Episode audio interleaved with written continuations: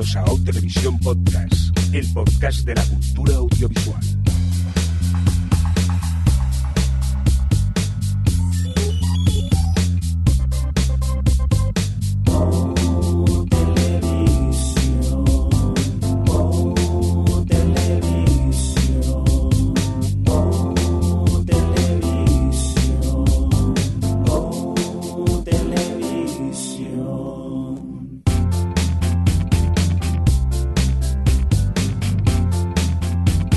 Tal? Bienvenidos y bienvenidas a O Televisión Podcast, el podcast de la cultura audiovisual. En esta edición, Javi, que no me acuerdo cuál es esta. La, Esta es la 202. la 202, términos televisivos, la S09E15, ¿correcto? Sí, señor. Ya está, trabajo en equipo. Hola, Javier Fresco, ¿qué tal? ¿Cómo estás? Hola, ¿qué tal? Muy bien. Nada, vamos a saludar también a la gente que tenemos vía Skype desde Madrid. Adri, ¿qué tal? ¿Cómo estás? Hola, bien. Bien, muy bien, rápidamente. Alex, ¿qué tal? ¿Cómo estás? Muy bien. Muy bien. Pues nada, hasta aquí lo que dio si el podcast o podemos continuar con más cosas, que os veo con ganas hoy de iros prontico. ¿Qué tal? Vamos a hacer un podcast normalico, ¿no? Hoy comentando un poquito las noticias y sobre todo muchas cosas que hemos estado viendo y dentro de un ratillo tendremos una entrevista muy chula e interesante de un proyecto que nos ha gustado y del que os queremos hablar. ¿Os parece ya si empezamos con noticias? Sí, señor. Muy bien, pues Venga. ahora Javi, por hablar el primero te, Oh, te toca mierda. a ti. Vale. Cuéntanos, ¿qué noticia ves tú aquí que quieras destacar que has visto estos días por aquí? Pues últimamente parece que, que territorio español está siendo considerado para, para grabar ciertas series. Y mira, en este caso, pues la nueva serie que están rodando, una serie que se llama The Night Manager, que es una. Una, una, una, Una serie, una serie. Una serie, una serie que se está haciendo, que la protagoniza eh, Tom Hiddleston, que todos lo conoceréis por ser Loki, no el gato de- del sofá a la cocina, sino eh. Loki, el de, el de Avengers, Avengers y todas estas cosas.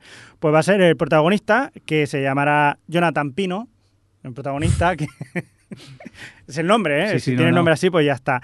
Que de repente se ve envuelto en una, una conspiración así de, de, de, de, muchas cosas Un thriller de eso. un thriller de esto que Sí, hay sí, sí. conspiraciones y, y, y asuntos muy turbios y acabará en Mallorca. Como cuando las cosas son muy turbias, acaban en Mallorca. ¿Hay alguien más famoso por Sí, ahí? que señora. Hay un tal Hugh Laurie que no sé de qué me suena y esas Hizo una pero- seriecilla llamada House, ¿no? Más o menos, tampoco no... Sí, esa es la del médico, ¿no? Creo que sí, O creo sea, que sí. medio cojo. Oye, es curioso porque en Mallorca también eh, Mad Dogs eh, originalmente eh, transcurría allí. Luego viaja un poco por el mundo, pero también pasaba por allí.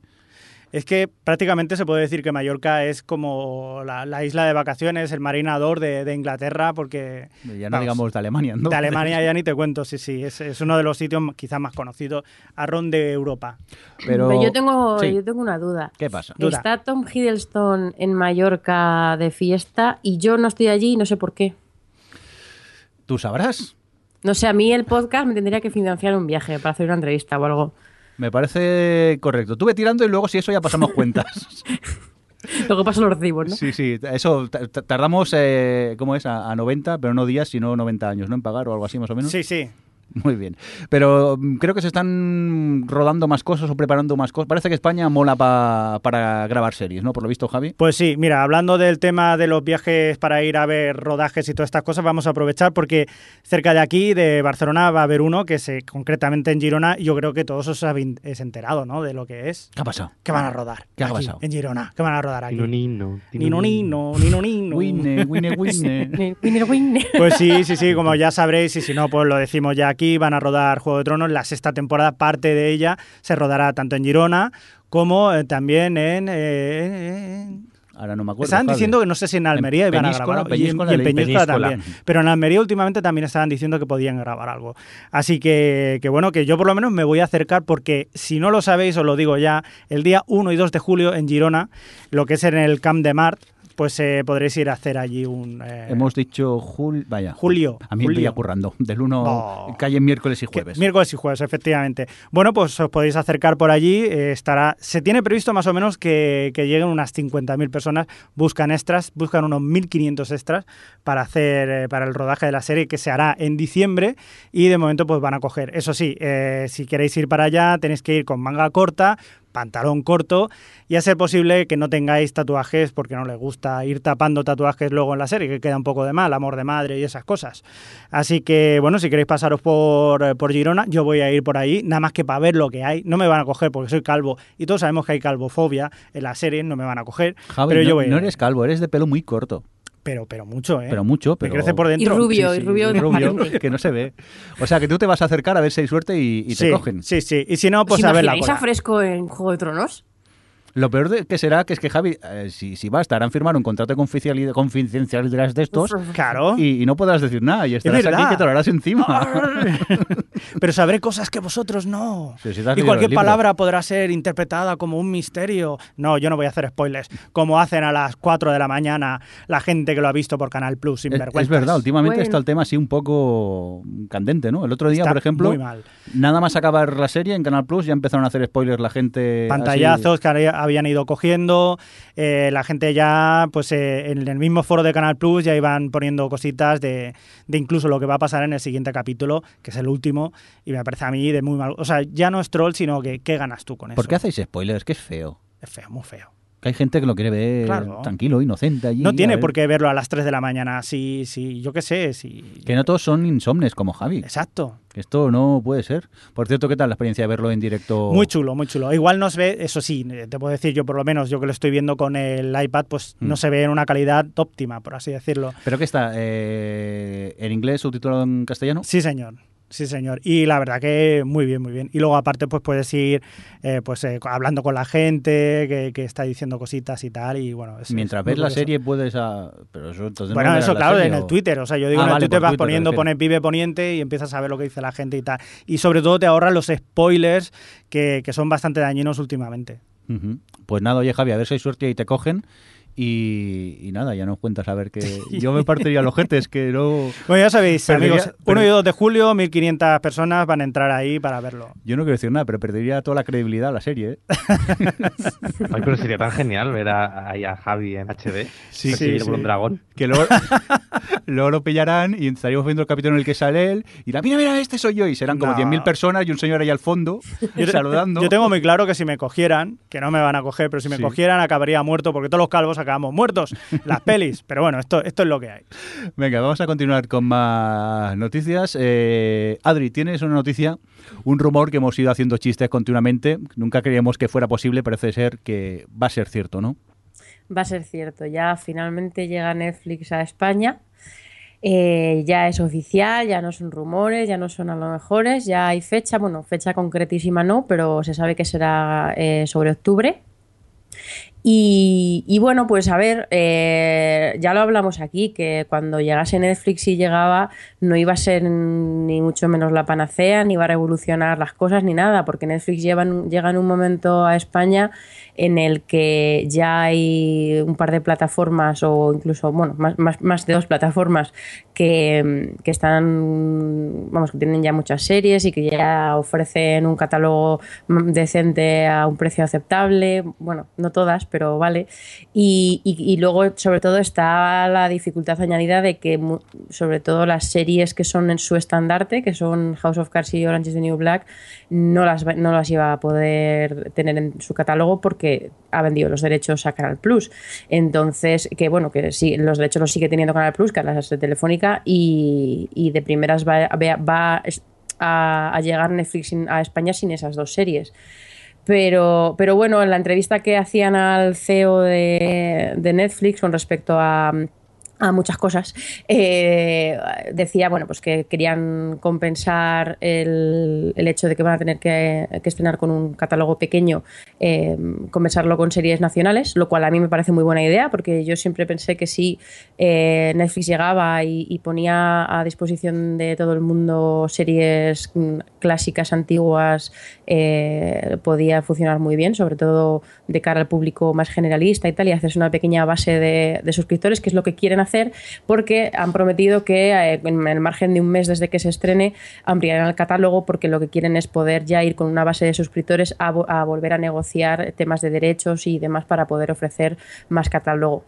Y, luego, bueno, pues eso, salvo Orange is the New- Black y House of Cards, que no las van a tener, eh, sí que, bueno, no, es- no lo han dicho per- específicamente, pero se puede deducir que otras series que no se han emitido en España hasta ahora y que ahora eh, nos damos cuenta por qué no habían vendido los derechos y es porque no les interesaba venderlas, eh, com- pues eh, las van a tener como son Marco Polo, Bloodline, Daredevil, está, bueno, hablaremos luego de la nueva de los Wachowski, Sense8, y, y las, el resto de series que van a hacer de Marvel, que tienen un contrato con cuatro, de cuatro series y películas que van a hacer, en fin, que eh, Netflix dijo en su momento que querían, para como estrategia mundial, tenían la intención de llegar a un punto en el que hiciese, estrenasen series nuevas o, o temporadas nuevas de, de sus producciones propias eh, cada dos semanas y bueno, pues esas, Oye, no, no les va a faltar contenido original para tener en, en el catálogo en España.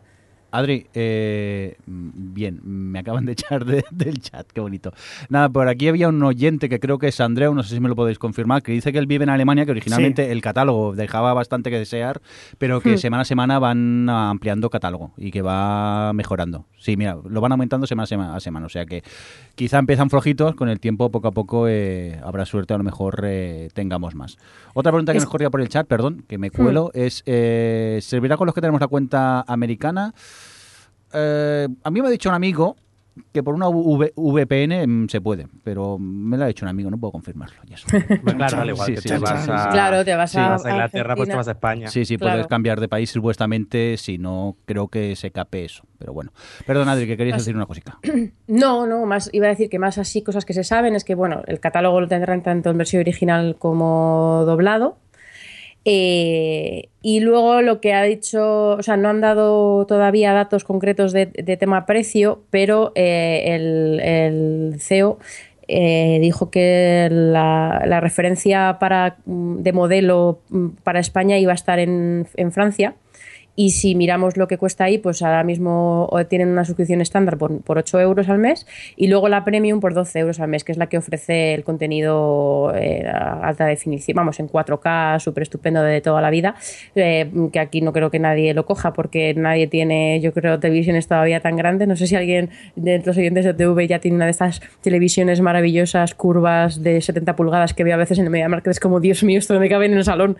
Pero eso, y nada, a ver, a ver qué tal, qué tal se le da a Netflix, porque llega un momento en el que, a ver, Movistar Series quizá no es eh, y, y Canal Plus y tal, que tienen ya su, tienen bastante catálogo, mm, no son competencia en el sentido de que son bastante más caros tenerlas, sobre todo Movistar Series, porque tienes que tener Movistar Fusión, pero ya en Movistar empieza, empieza, ha empezado a mover ficha y ha, dicho que va a bajar el precio y bueno, que están viendo un poco las orejas al lobo y quizá lo bueno que- que, mm, provoque Netflix es que mm, bajen un poco los precios y que se muevan un poco las cosas y aquí pues, pues oye, al final eh, tener acceso a ver las series más, más baratas. Hombre, yo creo que la alternativa, perdón, No, no, di, di, di. que la alternativa a Movistar Series realmente es abrirlo a gente que no tenga que no tenga contratado fusión. Claro, claro, pero es que eso, o sea, si, si tienen ahora mismo, si te obligan a tener fusión, que, cuesta, que, al- que al final te cuesta tener Movistar Series como unos 75 euros al mes, eh, será por un motivo. Por, Oye, o sea, pero porque Zombie no habían hecho ahora la tarifa esta que también paga 7 o 8 Sí, euros y puedes sí. llegar a verlo. Sí, sí, sí, es igual. Lo que pasa es que bueno, el catálogo es más reducido, pero. Zombie sí, sí. puedes verlo sin tener contratado Canal Canal Plus. Sí, hace poco que lo abrieron eh, para que lo pudieses ver sin tal. Y luego que, que mm, eh, entre las cosas que comentaban en la entrevista, que, que fue el mundo el que dio la exclusiva, eh, una, siempre se decía que bueno que España no venía, o sea, perdón, que Netflix no venía a España por el tema de la piratería, que era una forma que tenía Netflix de castigar, porque aquí no se lo planteaban por esto y tal. Y realmente, muy coherentemente, el tipo contestaba que no, que eh, simplemente, eh, que de hecho a, ellos la piratería les ha favorecido, porque eh, han creado como una base de gente que quiere consumir series y que quiere consumirlas de, forma fácil y ellos creen que son una alternativa mucho más sencilla y tal a tener que bajarse un torrent, que realmente su, su, su rival más fuerte es, es por porque ofrece exactamente lo mismo que ellos. Pero. Pero eso comentaban que realmente lo que les pasa es que al año, o sea, cuesta mucho llegar a un país y cuesta mucho eh, lanzar un catálogo base con, o sea, comprar las licencias para tener un catálogo mínimo para que la gente le, se intere- le interese comprar, o sea, suscribirse y tal, y, y solo pueden hacer ese esfuerzo monetariamente con dos o tres países al año. Y entonces que se lo tienen que pensar muy bien y, que por eso no habían venido a España antes, pero que la piratería no tenía nada que ver y que tampoco se han encontrado aquí con super paredes de, de derechos de, eh, de emisión eh, desorbitados y, y tal. O sea que bueno. Sí, pues- yo lo que tenía entendido que ellos incluso miraban qué serie se descargaba a la gente para ver qué les interesaba comprar en Claro, su catálogo. que al a veces- final estás viendo lo que le interesa a la gente y, y si tú lo pones más fácil y a, y a buen precio, que a mí 8 euros me parece eh, un- una tarifa bastante, eh, vamos, me parece muy buena, incluso barato. Bueno, para lo antes, que- antes eh, Adri, antes de empezar el podcast estábamos hablando de Parque Jurásico, de, bueno, o sea, esta serie, la película que van a hacer y todo esto, y hablábamos del precio, o están hablando del precio de 10, 11 euros, y dices, es que hoy en día te cuesta ir al cine lo que te puede valer Netflix un mes entero.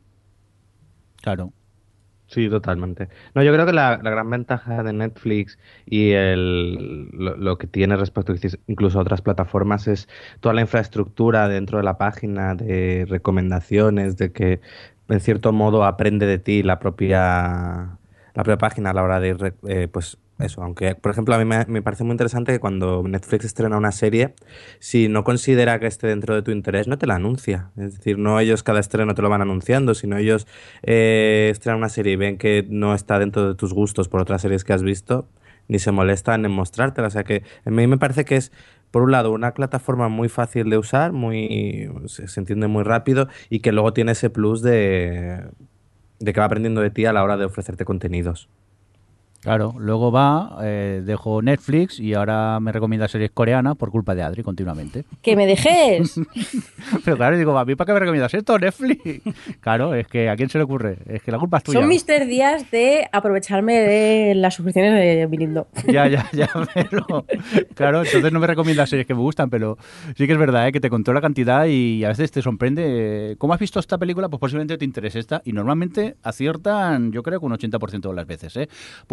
Te recomiendan alguna que dices, "Mm, no, ahí la has cagado. Pero bueno, claro, cada uno tenemos un gusto y no somos un algoritmo que, que puede acertar siempre, pero oye, que muy bien y sobre todo lo que también comenta Alex es la, la comodidad, que llegas allí y ya la. A veces es más problemático. eh, decidirte por ver algo que no Uy. ver algo. Porque a veces es puede el ser problema con Filmin. el, el fin del mundo de, a ver, ¿qué me apetece? Comedias. Empieza a ver cosas. Mm, hostia, y al final te vuelves un poco loco. Yo, yo Al debo final puedes decir, pasarte 40 minutos escogiendo lo que vas a ver en vez de verlo. Sí.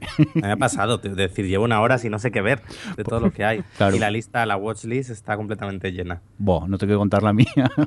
Sé lo que pasa también, lo que dice Capi BCN aquí en el chat, que lo malo es cuando aciertan, que enganchas una y otra y otra y otra también y adiós muy buenas.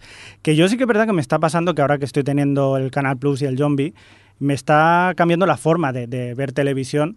Lo veo más a través del iPad con la app, que la verdad me es muy cómodo, y, y ya no me bajo tantas series. Simplemente por el hecho de que las tienes allí, lo que decimos muchas veces, le das con el dedito y... Es la comodidad. Sí. Es el, ahí está. Sí, me sí, ahorro sí, de tener que buscarla, a ver dónde la encuentro y tal. Y Títulos, que no sé qué. que a ver, Ya que también la tecnología ha evolucionado para descargarse series, que es súper fácil tampoco, pero bueno, es la comodidad de, de estar. Sí, pero es mucho más cómodo encender el Apple TV, por ejemplo, o la Smart TV que tengas, seleccionar Netflix y decir, voy a ver esta serie. Yo creo que otra de las cosas buenas de Netflix, que porque, mm, curiosamente, yo eh, con esto de la llegada de Netflix, no he parado de leer artículos que lo único que decían era que Netflix no era lo que todo el mundo esperaba. Y era como un poquito, había un poco de, de, de backlash de respecto a eso, me, me pareció curioso. Mm. Cuando, a ver, es cierto que Netflix no te ofrece eh, poder llevar todas tus series al día, porque no dispone de ellas una vez las temporadas están terminadas, pero ahora mismo con esa apuesta tan grande que ha hecho de ese ritmo de estrenos suyos, es realmente es como tener un canal americano a tu alcance.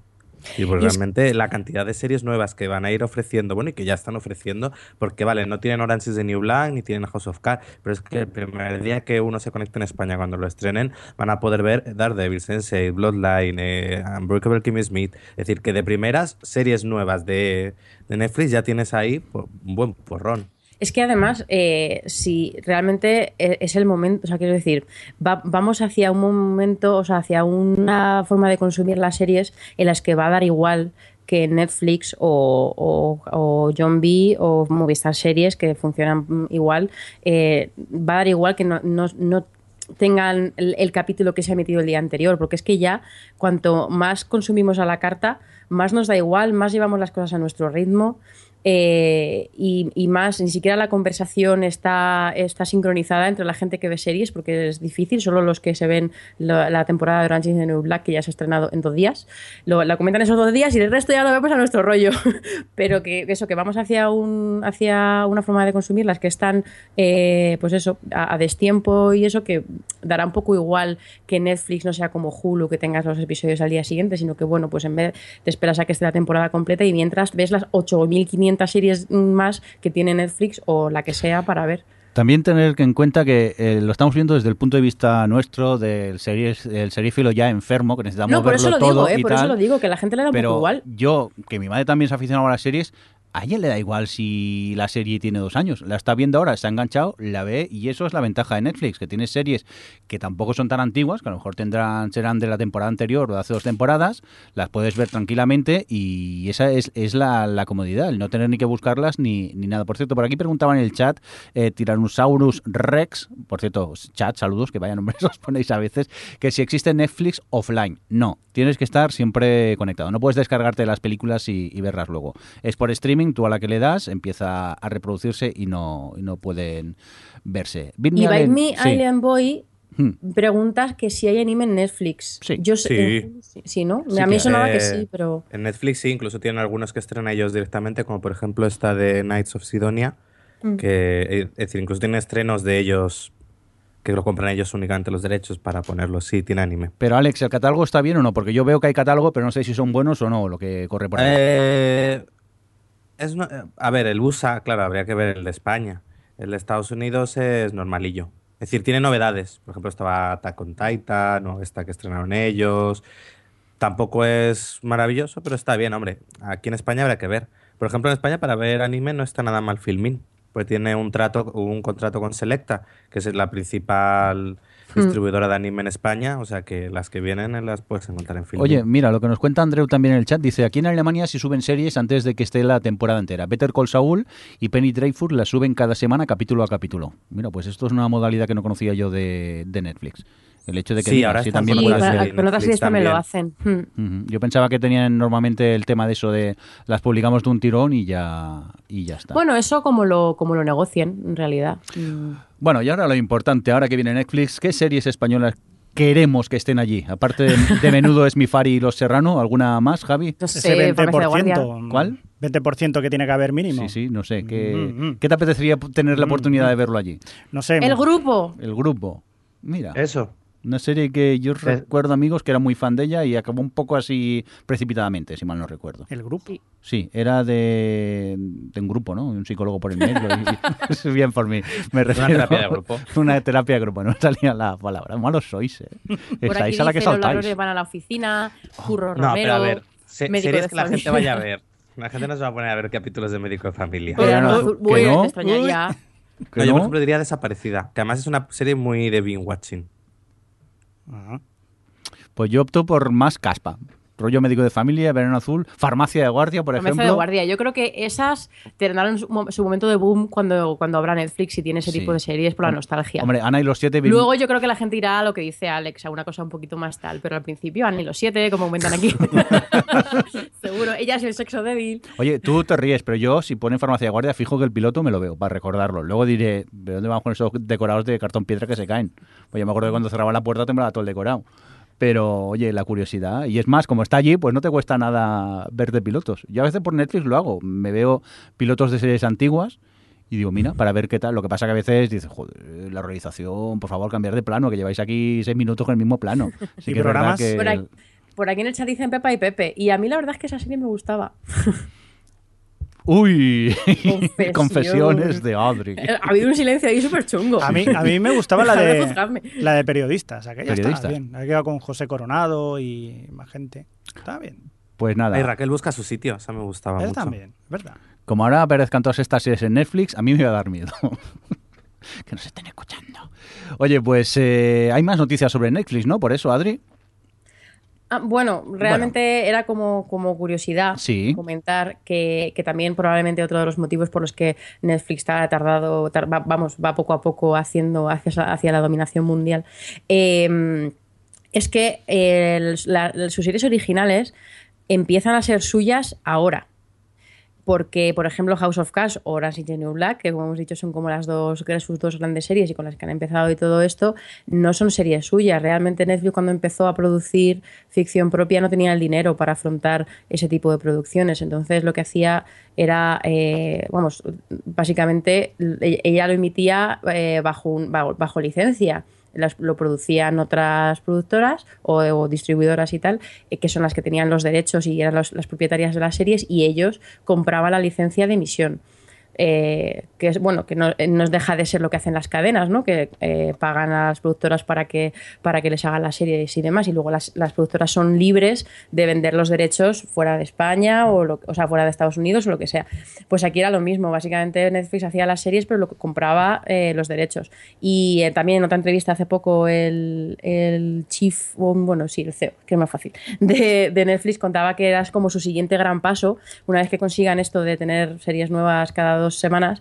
Eh, era ir, eh, eh, ir creando los contenidos ya con su presupuesto y que fuesen los derechos suyos 100% y claro, eso le da la, oportunidad de explotarlos enteramente en todos los, países donde, donde tienen su servicio y pues obviamente obtener más beneficios por ello, pero claro, es algo que tenía que ir, haciendo poco a poco porque bueno, pues, eh, pues han hecho, hacen inversiones fuertes y no, no pueden hacer todas sus series, pero vamos, que ya las últimas que han empezado a producir este año ya empiezan a ser suyas y porque está creciendo muchos suscriptores y demás y se han lanzado a por ello.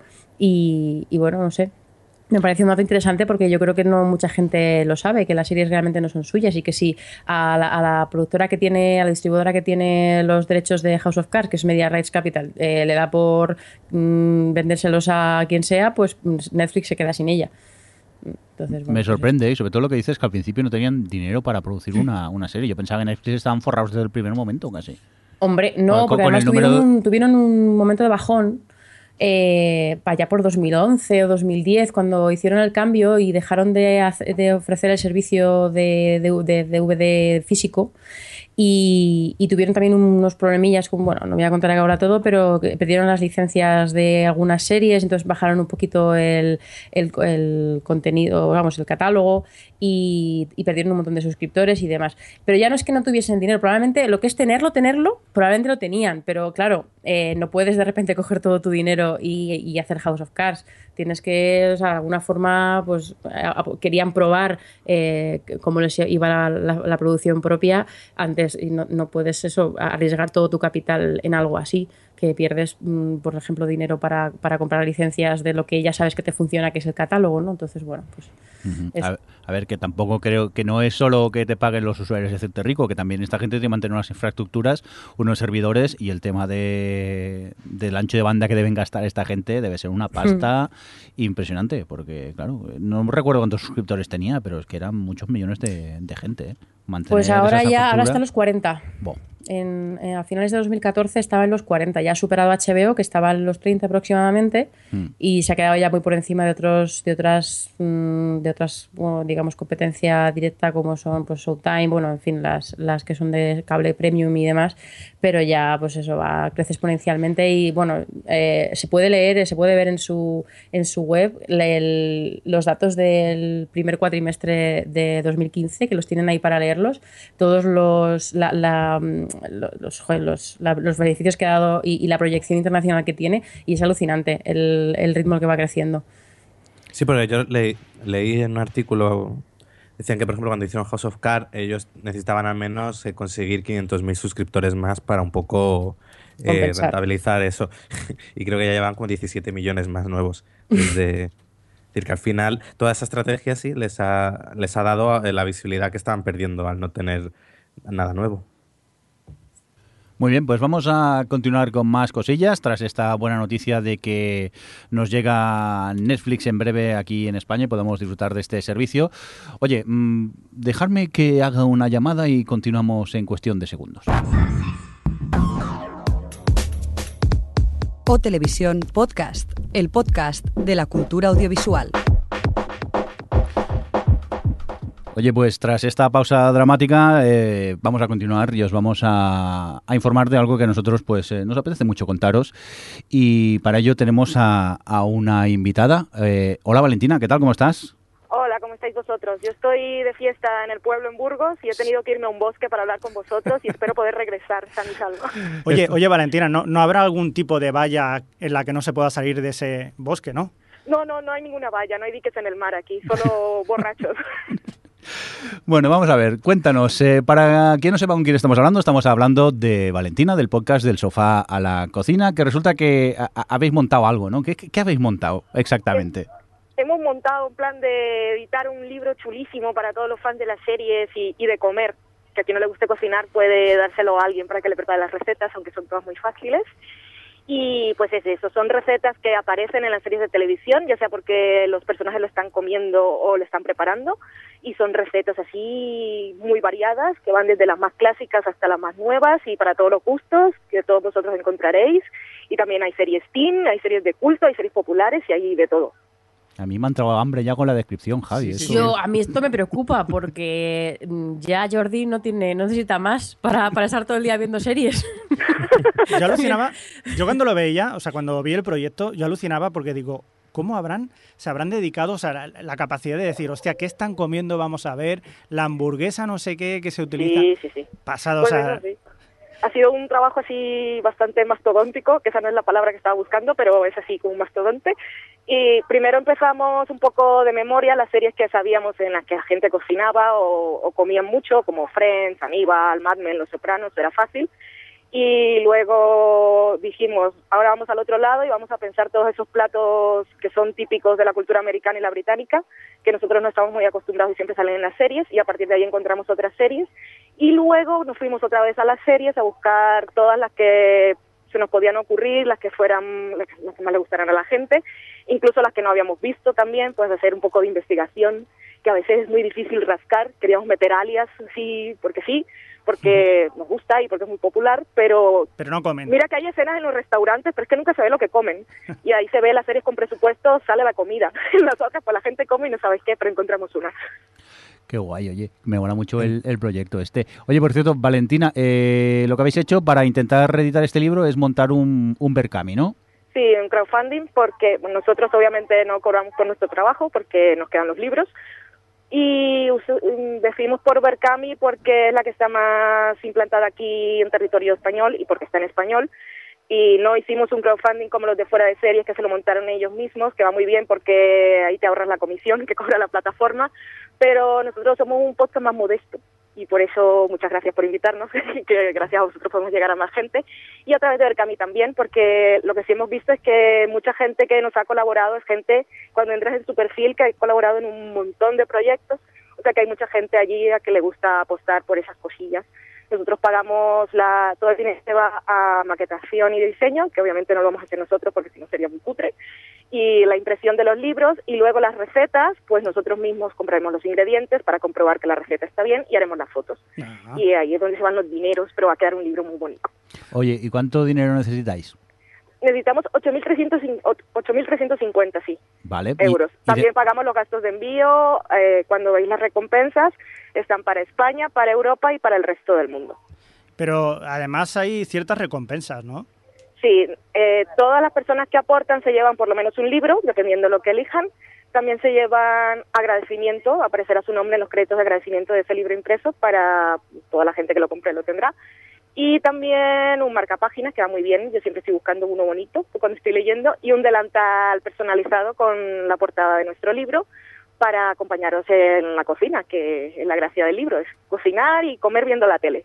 Oye, por- También, gracias a Dios, tenemos una sección, todo así está muy pensado, como muy seriéfilo, porque, porque es lo que somos. Entonces, las secciones de los libros no serán postres, desayunos, ni cosas así, ni entrantes, sino que son cosas como para comer viendo la tele, que ahí entraría todo lo que es pizza y bocadillos y cosas que puedes comer con la mano sin estar usando cuchillo y tenedor. Socorro. Y también tenemos, también tenemos para maratones, que esto lo hemos planteado como desayunos contundentes para que puedas empezar a ver Orange New Black desde la mañana. Tenemos otra que es para ver, para comer viendo los semi y todas las cosas que puede pi- picoteo por la noche o está está el guacamole de Breaking Bad, que es un momento muy mítico de la última temporada y todo así. Y también tenemos los apa- aparte de de la receta en sí, con su fotografía, Cada receta lleva una introducción, que es la descripción de la escena que hemos elegido para representarla. Y también tengo unas secciones, una que se llama escenas eliminadas, en la que ponemos otra, otros momentos gastronómicos que puede tener esa serie y otra que se llama crossover, en la que ponemos ese mismo plato que aparece en otras series. Oye, y, y de las series que, que habéis estado viendo, ¿cuál diríais así que tiene un tono más gastronómico? Eso te digo, la de Aníbal es que podrías hacer un libro solo de eso, porque el señor Pero es un muy libro bien. peligroso, ¿vale? Sí, no, no, no da un poco de mal Bueno, rollo. pero hay que pensar en la proteína alternativa, siempre. Pero Los Soprano, por ejemplo, Friends y eh, Mad Men también es una serie en la que se come mucho. Psych, que es una serie que nosotros no habíamos Ah. visto, pero también comen un montón. Supernatural. Pero come muy que mal en. Psych. Sí, pero tienen unos platos que son como muy característicos y que hacen mucha gracia y que van en la sección cerdadas, que son los culpables. Compro, compro, toma de mi dinero, toma de mi dinero. Y bueno, tenemos toda la serie para todos vosotros. Tenemos Freeze. Freeze también es una serie en la que el señor Walter, eh, Walter White, iba a decir, eh, iba, por ejemplo, a veces cocinaba desnudo. También se come mucho y tiene platos muy curiosos. Eh, otra que nos ha sorprendido es Parenthood. También se cocina mucho. Y bueno, que nunca no piensas hasta que no estás como nosotros, que estamos un poco locos y ahora vemos comida por todas partes. Oye, hay que decir que toda esta información eh, la pueden encontrar también en vuestra página del sofá a la cocina.com. Lo he dicho bien, ¿no? Sí, sí. Sí, ahí Y- tenemos, tal como entras, está el widget que se ve clarito, también tenemos una pestaña, pero ahí, ahí se ve. Y nuestro Twitter también, que es del Sofá Podcast, también está personalizado allí en la cabecera. Y si buscáis del Sofá a la Cocina y Berkami en Google, pues sale. También aparece. Yo lo que, lo que os, eh, os pediría, queridos oyentes, es que no vayáis a ver las fotos que tienen de comida que hacen ellos, porque es horrible. Si, si estás a Oye, La dieta... hamburguesa esta de How I Met Your Mother me está haciendo sufrir. Y esa fue la de prueba, que todavía no, no hemos comprado el equipo de iluminación Pro. O sea que se lo hicimos ahí con ese pequeñito que se ve, pero lo devolvimos porque se le ven los- las junturas y no quedaba muy bien. Pero sí, nosotros estamos pensando de qué vamos a hacer con toda la comida que preparemos, porque te podrías pensar... ah, no, Perdona, eso no es ningún comer, problema. ¿Qué, qué Pero día es que quedamos? cuando nos toque hacer pasteles, lo vamos a pasar mal o bien, no lo sé. Tú tranquila que Burgos nos queda aquí al lado, que serán 10, Iba a 11 horas en yo. coche, tampoco no, no está Pues tan sí lejos. podría- podríamos hacer una quedada y comer mucho. Oye, ¿y habéis hecho alguna receta de garbanzos a la riojana o no? no, no tenemos garbanzos a la riojana. Joder, ya sé. Yo creo Si que esa me la- dices dónde salen, Oye, la lata la tiene Dani. Sí, bueno, la lata está vacía, el Lleva señor se vacía años, comió. ¿no? Sí, hombre, claro, ya llevará años vacía esa lata. Por cierto, que podéis hacer aportaciones a partir de 23 euros, vamos, que eso... Sí, eh, 23 euros está tirado. es lo mínimo en España, que es el libro, agradecimiento, delantal, marca página. Sí. ¿Habéis luego incluido tenemos alguna otras- serie perdona. así española? No, son, como hemos pensado en público más amplio, y bueno, básicamente yo soy de Colombia y también voy a vender libros allí, pues lo hemos hecho así series más internacionales y al ser internacional pues hemos querido ampliar el público eh, para, para esas series, pero no hemos puesto españolas, pensando en ello.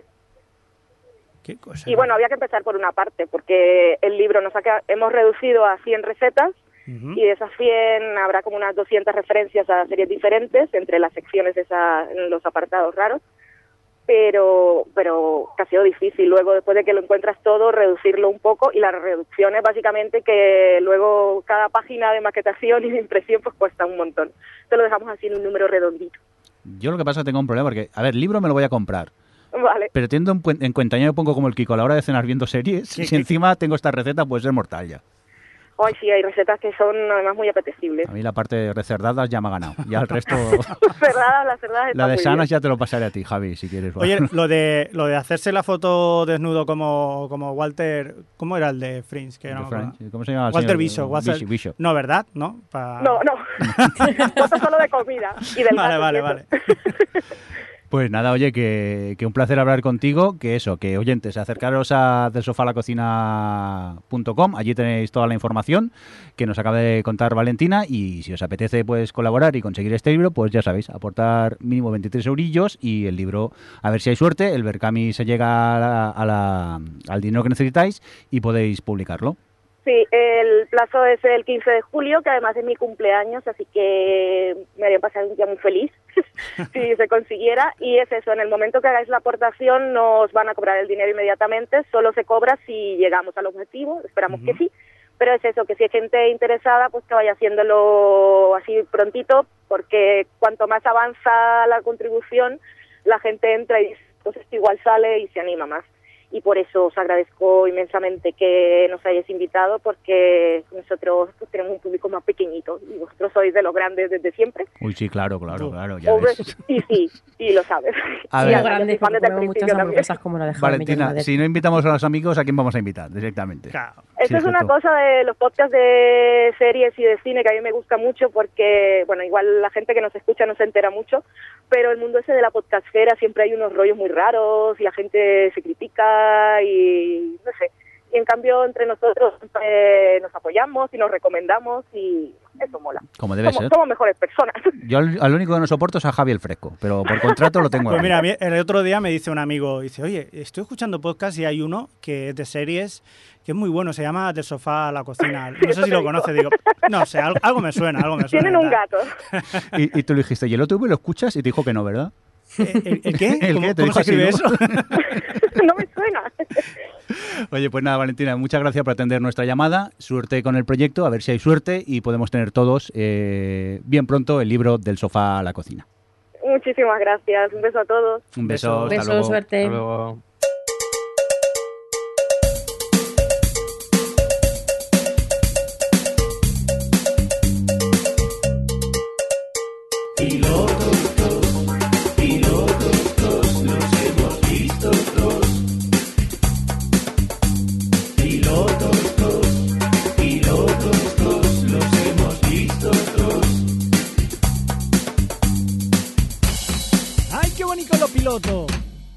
Rico, muy rico.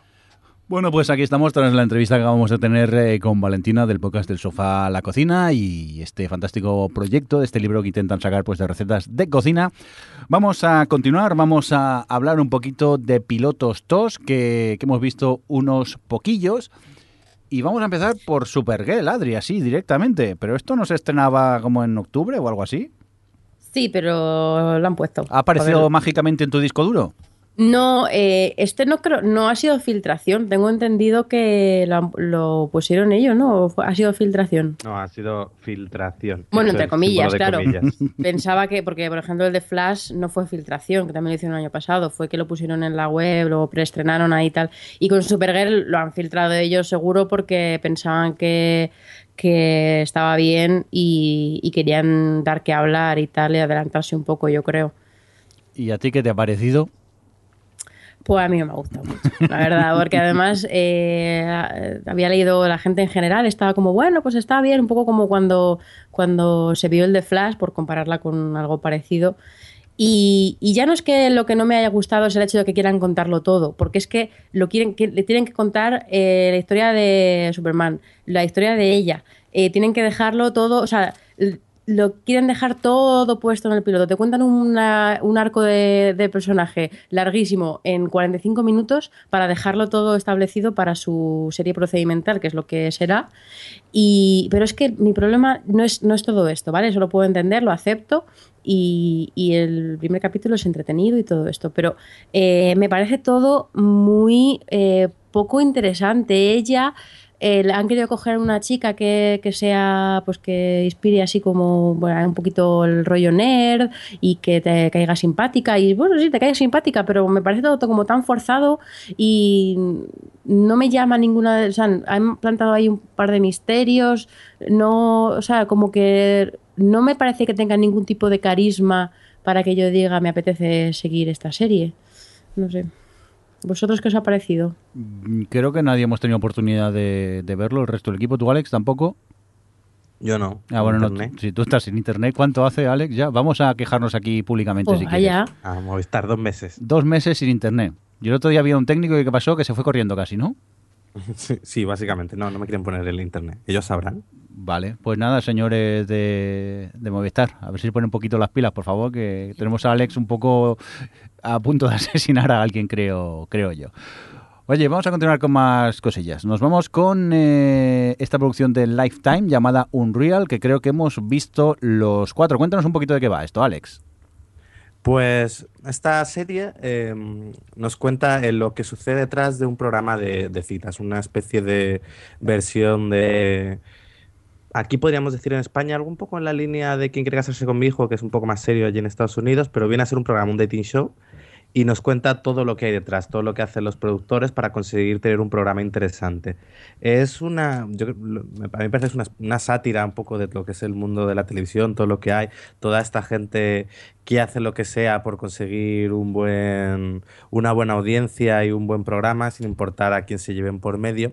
Y me ha sorprendido sobre todo por el hecho de que es una serie que se emite en el canal Lifetime, eh, más conocido por ser, yo que sé, series para señoras y sí, pero últimamente más inofensivas. Está cambiando Y un es- poco Lifetime. Sí, deben- han decidido a lo mejor coger un, un perfil un poco que dé un poco más que hablar, porque yo, por ejemplo, veía la serie y me pegaría perfectamente en Showtime. Ir por el tono, por lo que cuenta y por cómo lo cuenta. Eh, yo he de decir que. Hombre, has, que me- has- has seguido viéndola. No, no he visto el 2, pero el piloto he de reconocer que me, me gustó mucho, creo que tiene muy buen ritmo, eh, ah, se pasa hablando, es muy entretenido y ahí tiene muchísima mala leche, lo cual me gustó bastante. ¿Vosotros habéis seguido viéndola? Sí, yo voy por el 4. ¿Y qué tal, Adri? ¿Cuatro? Sí, el último que se ha Se han filtrado algunos, ¿no? Lleva dos semanas o tres. Pues estaba, había cuatro para ver. Yo no digo cómo ni cuándo. Eh, pues a mí, a ver, a mí me, me flipó mucho el piloto y me sigue gustando mucho. Estoy de acuerdo contigo en que en que pues eso que, que dan mucho en el clavo con la sátira eh, bueno sobre todo después del primer capítulo me preocupaba un poco que no fuesen capaces o sea, de que ya estuviese todo dicho no de que al final fuese siempre verles manipulando tal que es un poco lo que es pero saben buscarse las vueltas para para que para llevarlo un poco más allá y para contarte cosas nuevas a pesar de que siempre sea este rollo de cómo los productores de la serie manipulan a las concursantes para provocar momentos eh, así como llaman ellos good television. Em, pero lo que con respecto a lo que decías de que lo verías en Showtime, es cierto que el primer capítulo eh, pensé lo mismo, pero luego a medida que vas viendo te das, es, patente el canal en el que está, porque eh, aparte de la sátira, por donde tiran un poco las tramas más de enganche, es mucho por el lado del culebroneo romántico y tal, que no mm, digo que me moleste, pero eh, sí que es un, hay una sobrecarga un poco de este tipo de tramas que, que ya en el tercer capítulo, por ejemplo, ya se nota que hay mucho más de eso que de lo que es el mundo detrás del, del reality. Pero vamos, que me sigue pareciendo una serie muy interesante. El personaje protagonista, yo, yo destacaría a la protagonista, porque eh, seguro que ahora Javi dice que a todos le caen, todos le caen muy mal, pero yo creo que hacen muy bien el confundirte un poco con, con la prota que parece que se siente mal, parece que en algún momento está haciendo algo pensando por el concursante y en algún momento ella consigue, como también lo hace muy bien la actriz, eh, cre- crear, o sea, convencerte un poco de que es buena, igual que lo hacen con los, los concursantes, pero luego hace zas y da la vuelta y te das cuenta de que lo único que quería era salirse con la suya y, y sacar partido de, de, bueno, pues eso, de la manipulación que va haciendo con las concursantes. Pero creo que es como el mayor mm, el mayor logro que tiene la serie para mí en los cuatro capítulos que he visto. Yo es que solo he visto el piloto y me ha encantado. O sea, esa, esa mala leche, ese humor negro que tiene en algunos momentos y encima que se mete al lenguaje televisivo, ser un poco el detrás de las cámaras, lo que se esconde en un programa de estos de, de citas, esto que sería como el, el de Bachelor, el soltero. o Sí, algo es de así, Bachelor. sí. De hecho, Vale. la que em, la que está detrás de la serie estu- fue productora de Bachelor. Lo cual le añade un punto interesante porque debe de haber. O sea, porque yo, voy a decirlo aquí, me lo creo todo. Probablemente, vamos, probablemente no, está, está todo como muy dramatizado y todo eso, pero que, que se dedican a hacer esto en todos los reality, ya no solo en los de citas, sino en realities que amamos como Survivor, lo tengo no, no, clarísimo. sí, Alejandro, quiero decir, plano contra plano. Plano contra plano, ¿vale? Pero bueno, eh, que por cierto, que lo, lo dice aquí en el chat Tyrannosaurus Rex, que, que es, es un poco como mujeres, hombres y vice- y viceversa. Y sí, eh, efectivamente, yo creo que la, la- la comparación más así de, de, de Bachelor es esa aquí en España. Pero eso, que mola que además la productora sea la del el reality al que están, pues eso, enseñando la cadaña que hay detrás. Aquí nos ha gustado a todos, menos a Javi, Efectivamente. Pero el problema, quizá porque no te gustan los realities, ya no entras en. Claro, yo de entrada ya reality me echa un poco para atrás. Ver lo que hay detrás del reality, que más o menos puedes demonizar a quien tú quieras para, para darle más morbo, lo que pero no deja de ser, eh, pues eso, o sea, buscar ya directamente mal rollo. A mí me ha, me ha costado muchísimo ver la serie, pues lo estaba viendo, digo, sí, pero es que no, no logro empatizar absolutamente con nadie, me daba igual todo lo que pasara. Quizás como te lo toma. Mira, el otro día, no sé si era que hablaba contigo la Becoa por eh, Twitter, Alex, que él Sí. comentaba que pensaba que era una comedia y no le parecía una comedia unreal. ¿Estáis de Ya, acuerdo? yo le creo- dije, es una comedia, comedia. muy negra, pero Sí, yo creo que tiene yo- un punto muy... Eso de sátira y... sí, yo creo que es comedia negra, es una sátira. Sí, si quieres llamar las, mo- las modernas comedias, pues sí, podría ser. Pero a mí la verdad que una comedia en la que no me río o una cosa en la que eh, o en la que todo el mundo me cae mal, pues ya directamente paso. Pero bueno, sí, Cuando, cuando veáis el 2 ya veremos si os parece comedia. creo que, Ay, qué miedo. que no. Yo hoy, claro, digo, iba a decir hoy caerá, pero es que claro, también han estrenado eh, Orange is the New Black, que se ha filtrado. Bueno, se ha filtrado, lo han publicado seis horas Seis antes de lo previsto. antes. ¡Cuidado! ¡Cuidado! Y habrá gente que habrá visto No, siete pero- capítulos. Claro, yo ya lo yo le he visto la... Se ve que hicieron una como promoción de estreno una temporada de is the New Black, como una convención con todos los actores y tal para presentarla para fans allí en Estados Unidos, creo que en Nueva York. Y entonces estaba la gente en el público y se ve como a la actriz que hace de Crazy Eyes hablando con el director de Netflix. Y le dice, oye, ¿y si estrenamos la serie ahora para que cuando toda esta gente vaya a su casa la pueda empezar a ver ya mismo? Y yo creo que por eso es, ha sido un poco el estreno seis horas antes, que realmente te da un poco igual, pero que viene un poco de todo esto. El vídeo está ahí, en- se puede ver en internet, un poco más dentro de lo que es la, la promoción de la serie. Que además, hoy lo comentaba, creo, Marina, eh, de Yo para JR, que es cierto que yo creo que Orange is the New Black es la serie estrella de Netflix a nivel de, de fandom y de dar que hablar, Mm. por Sí. encima de House of Cards. Estoy, yo estoy de acuerdo con Yo ello. creo que House of Cards la ve más gente y tiene como más prestigio, pero sí que es cierto que la New Black es que genera ríos de tinta digital y, y la gente está entregadísima a, a verla ya, a verla ayer. Yo es que es eso, si me llego a enterar que la han lanzado seis horas antes, me hubiera dado tiempo de verme un capítulo mientras desayuno, antes de venir. Yo recomiendo, yo Sí, sigo también. recomendando la, la de Marco Polo, que aunque la haya la gente puesto muy mal y tal, y que vendrá ahora a, a España con Netflix, pues yo os la recomiendo que la veáis, aunque sea solamente pues para cenar. Está bien. Qué chiste. Vamos a continuar con más series, en este caso The Whisper, que creo que habéis tenido la oportunidad de ver tanto Adri como Javi, ¿no? ¿Esto de qué va, Javi? A grandes rasgos. Eh, pues básicamente son niños que le vienen y, y hay gente que Te les... encantan los niños. Sí, me encanta ya. Steven Spielberg y sus niños, qué guay. Entonces, eh, pues una, una serie producida por Steven Spielberg. Uy, ya empezamos, ya es otra cosa. Pues no, son niños que le, le- hay susurradores que le dicen que tienen que hacer cosas como eh, hacerle daño a sus mayores. Límpiate la habitación. Cosas así, ¿no? ¡Mata a tu madre! Y entonces, pues hay una, pues una chica, la típica chica rubia del FBI con coleta, que tiene que ir a investigar a ver qué es lo que pasa. Básicamente es eso. Te ha gustado mucho, ¿no? Por lo que veo Me ha ti. encantado, me ha encantado. Sí, sí, muy bien. Y a ti, Adri. A ver, yo cuando la, yo la vi el verano pasado en los screening, un piloto que no estaba todavía terminado, pero yo la recuerdo que no me pareció tan mala como deja caer Javi, porque no- yo recuerdo que mm, haberlo pasado mal un poco en toda la parte inicial con la niña, que no sabes muy bien tal, y, y que a ver que lo que le hacía a su madre es atroz, y la niña da como mucho yuyu, pero luego es cierto que la, toda la parte de tía del FBI que investiga, pues es- era muy coñazo. Eso que sale Milo Ventimiglia, el pobre, que... que Y eso es un menos mil para cualquier serie. Y, todo y lo estoy diciendo completamente en serio. Le odio. ¿Has hecho Milio 20 millas? Sí, el de Heroes, el ¿Es para que ponga la música de Think Cream? Eh, Pues no, no, no, no, no la vamos a no, poner. demasiado pello por los pelos, no. no. Venga, vamos a continuar con más series. Esta es Teachers, que es de ABC Family y que ha visto Javi. Javi, ¿qué haces viendo tus cosas de ABC Family? Tú.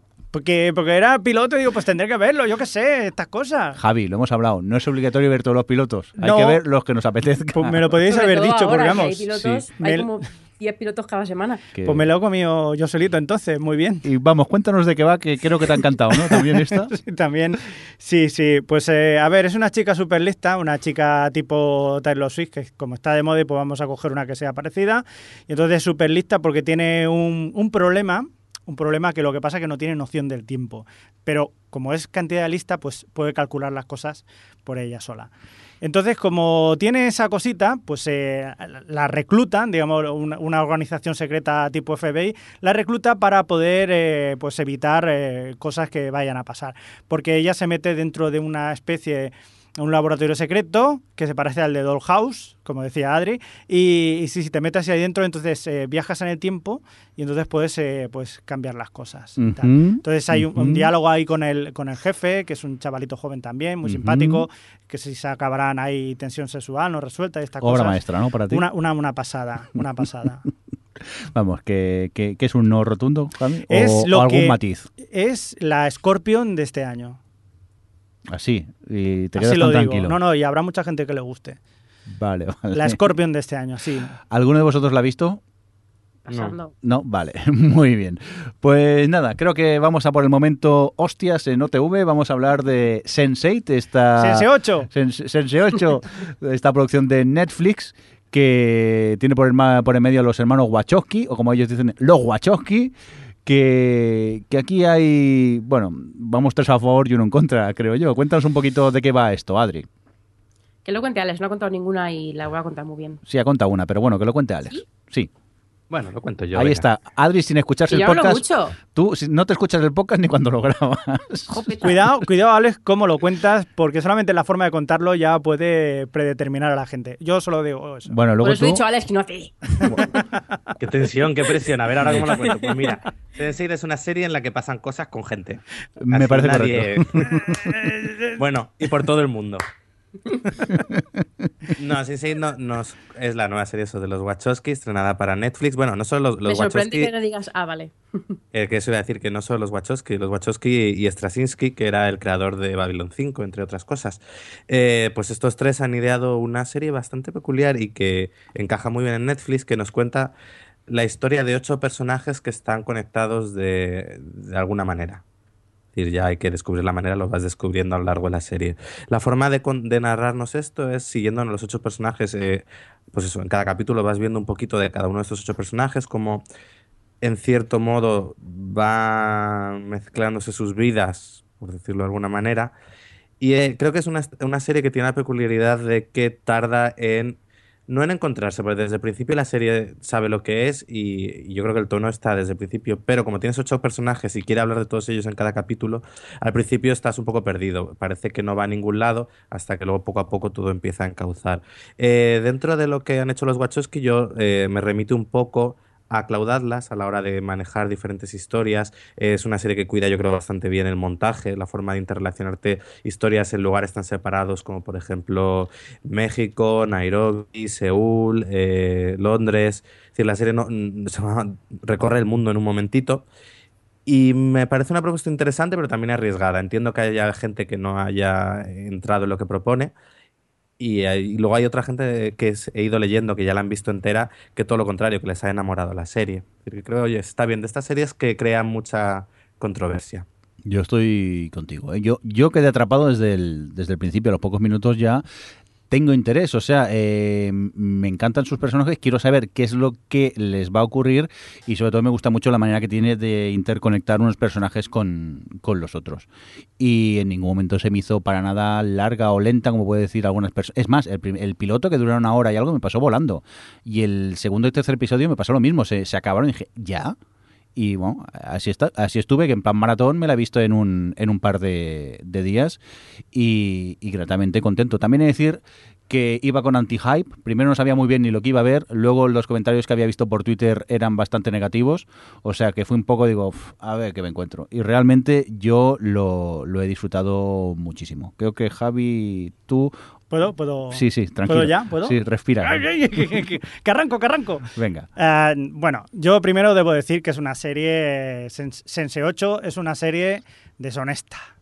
Y me quedo tan ancho diciéndolo. ¿Deshonesta por qué? Deshonesta, ¿por qué? Porque precisamente en los primeros 10 minutos te explica por qué va a pasar lo que va a pasar en el resto de la serie. En esos 10 minutos ya te hace una, digamos, un, un preview de todo lo que va a pasar más adelante. Cosa que no vuelve a ocurrir hasta dentro de nueve capítulos, es decir, hasta dentro de nueve ¿Cómo horas. que no vuelve a No, ocurrir? sí, Pasan Javi. cositas, pasan cositas, pero lo que es la idea, es lo, lo que es la cosa, o, o lo que es la trama principal de lo que de lo que se vende en los primeros 10 minutos hasta el cabo de 9 horas no llega, no vuelves a verlo. Pero sí no que va se de puede eso, ver. no va de eso. Que no Y va eso- de eso. Y, y eso lo he visto Pues cuatro. entonces no lo vendas como tal.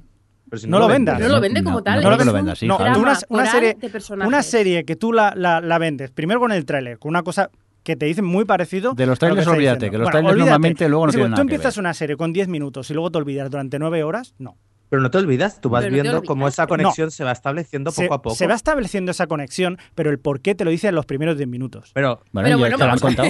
Ya, ya te lo han contado, pero el resto, el resto es como cuando vas al médico, se te sienta al lado un señor mayor y te empieza a contar su vida. Yo lo que quiero es ir al no, médico. pero eso es la serie. No, esa es la, vida serie. de ellos nueve, como eh, ocho, eh, cómo se va conectando. Vale. La ¿Qué vida- quieres? Que de la repente serie- ya estén Sí, sí, conectados. sí, y- pero- Claro. Perfecto. O sea, pero es ocho personas que se conectan. Claro. Sí. Vale, Vale. y la serie no va de ocho personas que se conectan y por qué se conectan, ¿De qué sino va? va? de ocho personas alrededor del mundo que tienen su vida, que tienen sus problemas y que, y que sufren, porque el sufrimiento es una un- cosa universal del Ajá. ser humano, Sí. y cómo es, y, y poco a poco cómo esta conexión y cómo eh, eh, eh, la- esta conexión que tienen emocional o y bueno y de, demás formas eh, Porque va somos- ayudándoles a eh, tirar para adelante y demás. Es, una, es un drama de personajes, de, evo- de evolución personal. Y eh, la conexión es una excusa como cualquier otra. No. A otras no, no, no, series no, no, no, no, les no. pides que te, que te den respuestas en el, en el segundo A capítulo. otras Lo series- que pasa es que esta no te ha A interesado otras series lo cuando tienen un lo punto, a otras series cuando tienen otro punto de partida, le puedes perdonar todo. Si yo, por ejemplo, a mí me quitas esos 10 primeros minutos, yo quedo encantado con la serie. Porque de hecho, yo he quedado, o sea, yo la he visto hasta el final, me ha gustado. He visto, lo- lo- hay cosas que me han gustado más y hay cosas que me han gustado menos. A ver, a mí hay cosas que. A ver, Wachowski, lo de los partos, no es necesario. quizá no es necesario Estar tanta 10 minutos e- explicitez. viendo cómo nacen niños no es No. necesario. Pero. podéis. ¿Sí? ¿Qué? ¿Qué has dicho, Adri? Que no contéis. No, no, no, cosas. No, no, es un spoiler. es- es- es una forma de decirlo. Una forma de decir las cosas que ya, ya veréis cuando, Sí. cuando llegue. Pero, no sé, Javi, yo creo que la serie es honesta completamente. O sea, te dicen, esto es lo que va a ocurrir y a partir de aquí va ocurriendo a su ritmo. Sí que es verdad que a lo mejor tendrá un ritmo más tranquilo, pero va ocurriendo y te van presentando pues estos personajes lo que son, lo que les va pasando y cómo se van interconectando entre ellos. De entrada hay muchas cosas como personajes para mí que sobra. O sea, yo vais a decir que no hay paja, sí que hay mucha paja. Ta- allí. también es que tú mm, quizá ¿Pero no has conectado paja? con A algunas ti te, historias. una cosa, a ti te gustan los libros de Juego de Tronos, ¿no? Sí, ¿eh? Y te gusta pues cuando el tipo te describe los jugones Mira, y todos los Adri, estandartes. tampoco me sirve que me empieces a comparar una cosa con la otra. No, no, no, decir, es que, estamos eh, hablando de esta por- serie, no estamos hablando de No, no, no, intento, intento entender por qué para ti eh, el hecho de que te cuenten la vida de un personaje, que es de lo que va la serie, que te cuenten su día a día y te cuenten lo que le afecta a la gente que, que, que, eh, que, que- que tiene influencia en su vida y tal y cual, porque es, es relleno. Yo he visto tres capítulos y no, no he visto relleno por ningún lado.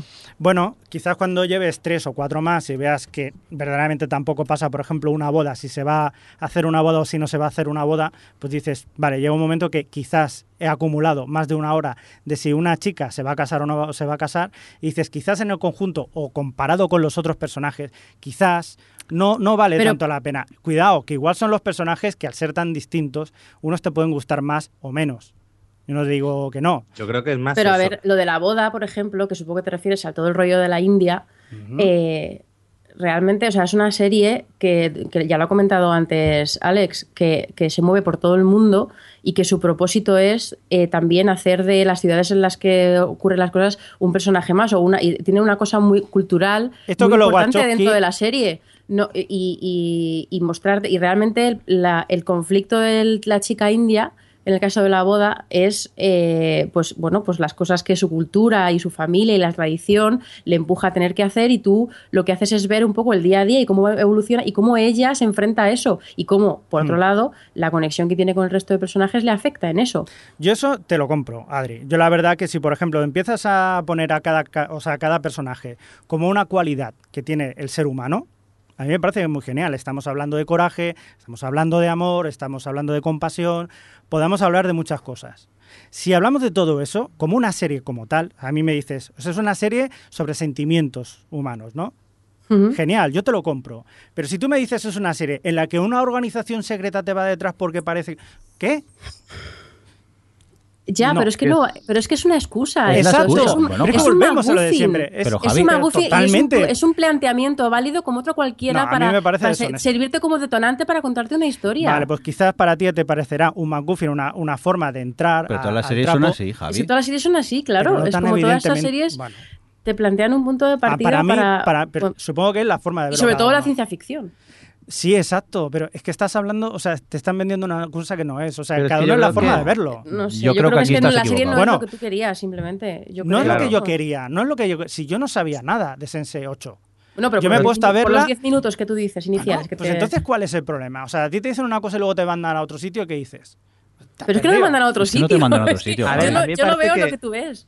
El comienzo lo que te hace es decirte, voy a, eh, presento a, ocho personajes separados que a partir de ahora van a empezar a unirse. Es lo que te promete los primeros 10 minutos, no más. Y luego que hay un malo ahí que queda muy difuso, porque realmente no sabes ni a qué va ni a qué viene, pero tampoco te lo presentan como este va a ser. No, ahí se queda. Realmente lo que abre los primeros 10 minutos es, te, como doy a luz, ocho personajes que van a conectarse a partir de ahora. Y lo que vas a ver ahora son esos ocho personajes con sus vidas, como poco a poco supongo, porque no he visto más de tres, eh, poco a poco se van a ir interconectando cada vez más. Mira, aquí Ramón Rey eh, dice, además fresco, si me dijeras que la premisa no la usan para nada, pero es que la premisa está al 100% del tiempo presente en la serie de una forma u otra. Claro, es eso que además. Yo creo eh, que está... mí- Claro, Javi. Una cosa que me flipa mucho de, de Sense8, eh, que lo ha mencionado antes Alex, es el montaje. Y es que. eh, Y la música, lo- y la ambientación, música, si lo y todo, que llevan. está muy bien. Si yo no te digo que no, si la historia en sí también, o sea, tú me empiezas a decir incluso los personajes, la historia de cada uno, joder, hay algunas que sí que te llegan más que otros. Si todo eso está muy bien, pero volvemos a lo mismo, a mí lo que me han venido a... Bueno, si es que vamos a estar igual. No sé, es que, podría, es que no hablar de lo quieres que no compare, pero podría decirte ahora mismo Bucle. 10 series que te gustan mucho que hacen lo mismo, eh, Javi. No sé, simplemente aquí no lo has comprado. No, yo creo que no has entrado en la historia, yo, Javi. yo creo que quizá vosotros también, no es que yo la esté infravalorando, sino que vosotros también la estáis sobrevalorando.